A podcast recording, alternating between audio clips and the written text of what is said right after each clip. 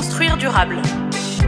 Un podcast de Saint-Gobain sur celles et ceux qui inventent et vivent le futur de la construction. Je l'ai dit dans le premier épisode de cette série, je suis une vraie citadine. J'ai grandi en ville et honnêtement, je ne me vois pas vivre ailleurs. Certes, mon appartement est petit, mais je passe beaucoup de temps à l'extérieur, donc ça me convient très bien. Le seul problème, c'est que je suis directement exposée à la pollution, qui touche davantage les métropoles que les campagnes. Les villes doivent se réinventer pour faire face à ces défis et favoriser le bien-être des habitants. Saint-Gobain participe à cet objectif avec des projets plus respectueux de l'environnement, comme la construction de son propre siège à Paris qui a reçu les plus hautes certifications en matière environnementale. Mais au-delà du seul bâtiment, réinventer la ville implique de repenser un territoire dans son ensemble pour prendre en compte les besoins des habitantes et des habitants et leur bien-être à long terme. C'est justement ce qu'a fait Claire Doussard, ingénieure et urbaniste spécialisée dans l'aménagement et la construction durable. Après une école d'ingénieur où elle s'est spécialisée en ingénierie du paysage, elle a complété ses connaissances techniques par un deuxième master en urbanisme aux États-Unis. Là, elle s'est intéressée à la conception de projets d'aménagement du territoire. Mais plutôt que de piloter directement des programmes, elle a préféré s'orienter vers la recherche.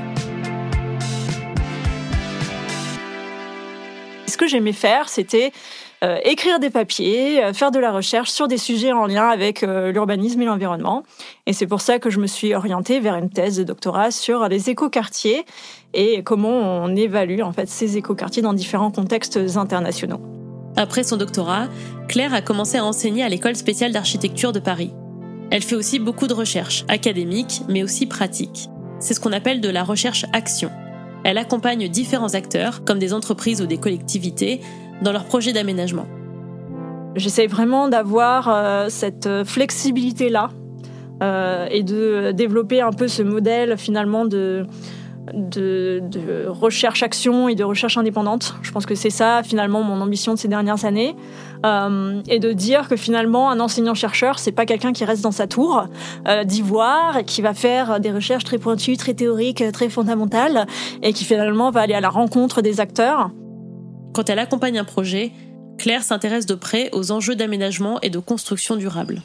J'ai grandi en Auvergne, euh, dans un petit village qui s'appelle Le Cré, euh, au sud de Clermont-Ferrand, et dans lequel, euh, voilà, c'est mes voisins, c'était des champs, la vue sur le Puy de Dôme, mais voilà, j'ai toujours été assez attirée euh, par le côté euh, environnement du fait de là où j'ai grandi, je pense. Et puis après, j'ai dû euh, déménager, partir de mon Auvergne natale pour aller en ville. Et je me suis rendu compte, en fait, la nature en ville, c'est quand même assez important. Pour la jeune chercheuse, il faut que les villes réduisent considérablement leurs émissions carbone pour lutter contre le réchauffement climatique. Mais elle reste pragmatique. Ces changements prennent du temps et c'est normal. Il y a deux ans, la France a adopté la RE 2020, une réglementation environnementale ambitieuse pour la filière construction. Elle impose de nouvelles normes sur l'utilisation de matériaux biosourcés et la consommation en énergie des nouveaux bâtiments. Finalement, quand j'ai parlé à certains professionnels, ces derniers me disaient oui, c'est très bien euh, les réglementations, euh, il en faut, ça fait avancer euh, les pratiques en fait de construction des professionnels. En revanche, le faire à l'issue d'une pandémie mondiale et euh, à un moment où il y a un conflit en Ukraine euh, avec la Russie et où finalement euh, l'acier et l'aluminium prennent 40%, donc c'est pas forcément évident de faire passer des, règles environnementales dans ce contexte politico-économique. donc c'est ça aussi le défi que l'on doit relever. C'est oui, il faut euh, faire en sorte de construire durablement, mais tout en tenant compte de contraintes euh, sur lesquelles on a très peu de prise finalement. Claire a appris à tenir compte de ces contraintes dans son travail avec ses clients. Elle a notamment aidé un promoteur immobilier pour la construction de logements collectifs à Melun, en Seine-et-Marne. Au départ, le, la commande, on va dire, euh, du client était voilà, on veut construire euh, plus écologique euh, nos, nos logements euh, collectifs. voilà, on a besoin un peu d'être accompagné sur ces sujets. sur quelle dimension on peut travailler Donc, sur, moi, je les ai orientés plutôt sur des dimensions environnementales et sociales. Claire a mis au point une série d'indicateurs, notamment sur la consommation d'énergie, la gestion de l'eau, la biodiversité ou encore les déchets. Donc euh, je suis arrivée avec mes 100 indicateurs euh, initiaux et euh, le client a dit oui alors c'est bien 100 mais ça fait peut-être beaucoup et, là nous on a des contraintes un peu financières et techniques voilà pour tel indicateur on maîtrise pas les coûts ça pour ça bah, nos prestataires habituels notre archi bah voilà on sait pas faire voilà et puis donc c'est une négociation finalement qui s'engage et de regarder jusqu'à quel point on peut pousser cet acteur là à avoir des démarches euh, très écologiques. Claire a donc engagé une discussion avec le promoteur pour voir ce qu'il pouvait faire tout de suite, par exemple utiliser des matériaux biosourcés, et ce qu'il pouvait mettre en place à plus long terme. Elle a pu mettre ses connaissances théoriques au service d'un projet concret. Je trouve que c'est valorisant, c'est pour ça que je, moi, pour moi, c'est important d'avoir cette casquette un peu de recherche-action euh, et euh, de recherche indépendante parce que c'est là où on voit concrètement en fait le, résultat de nos recherches. Et je ne reste pas dans un laboratoire, dans une salle à, réfléchir, certes à rencontrer d'autres acteurs, mais aussi d'avoir une influence sur sur euh, le domaine qui m'intéresse. Pour cette chercheuse, il est nécessaire de réinventer la ville pour faire face aux défis climatiques. Mais cette grande ambition passe par des projets à plus petite échelle. Je pense que des, gros projets ont forcément un grand impact, mais c'est souvent très lourd à porter, ça prend beaucoup plus de temps, euh, alors que des petits projets euh, portés euh, notamment par des, par des habitants ou des choses plus humbles, si elles sont répétées de multiples fois, ont tout autant un impact.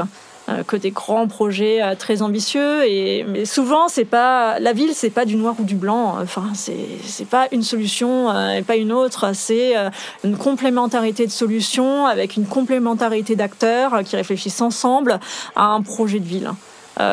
et, ouais, enfin, je pense que tout le monde a le droit d'apporter sa pierre à l'édifice, d'avoir une voix dans la manière dont on, dont on construit la ville.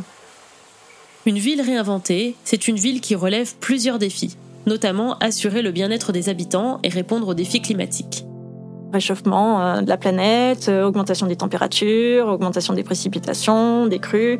Donc je pense que ça, c'est euh, vraiment un premier grand défi auquel on doit vraiment réfléchir, en termes notamment d'adaptation des villes et des pratiques de construction vis-à-vis de cette contrainte climatique-là. Pour Claire, ces objectifs sont atteignables, même s'ils sont compliqués à mettre en œuvre. Je suis une optimiste réaliste. Est-ce qu'on peut dire ça comme ça? Euh, Si j'étais pas optimiste, je ferais pas ce travail. On va dire euh, ça comme ça. Je crois au fait que les humains euh, sont pleins de ressources et qu'il y aura toujours une ou deux personnes qui réfléchira à, trouver des solutions en lien avec voilà, les matériaux biosourcés, les nouvelles mobilités, avoir des nouveaux leviers économiques pour faire du projet. Ça, je, ça, je, suis assez optimiste sur, sur les humains. Voilà. Euh, en revanche, je suis une pragmatique aussi, dans le sens où je me dis, euh, c'est compliqué. La ville, c'est un sujet complexe. Euh, ça passe forcément par des négociations d'acteurs, par des innovations techniques. et c'est des choses qui prennent du temps. Et, qui demandent de vraies compétences et une vraie capacité de réflexion. Du fait de cette complexité, je pense qu'il faut réfléchir à la dimension du temps et que finalement se hâter lentement, c'est peut-être pas une mauvaise idée. Se hâter lentement est nécessaire pour réinventer la ville et l'adapter aux défis qui l'attendent. La construction durable est faite de toutes ces briques qui s'additionnent et se complètent. Celles et ceux qu'on a entendus dans cette série de podcasts contribuent à leur échelle à l'objectif de neutralité carbone que s'est fixé la France pour 2050, qu'il s'agisse d'architecture, de matériaux, de réemploi ou d'aménagement. Pour ma part, je ne verrai plus les bâtiments qui m'entourent de la même façon, que ce soit ceux dans lesquels je vis, je travaille, ou ceux par lesquels je passe quand je prends les transports. Et si un jour je réalise mon rêve d'acheter et de rénover un appartement, j'aurai en tête toutes les questions qu'ont évoquées mes invités. Et vous aussi, je l'espère. Construire durable est un podcast de Saint-Gobain. Animation et écriture, Samia Basile. Réalisation et mixage, Martin Commandeur. Coordination, Barthélémy Bell et Kevin Vergobi.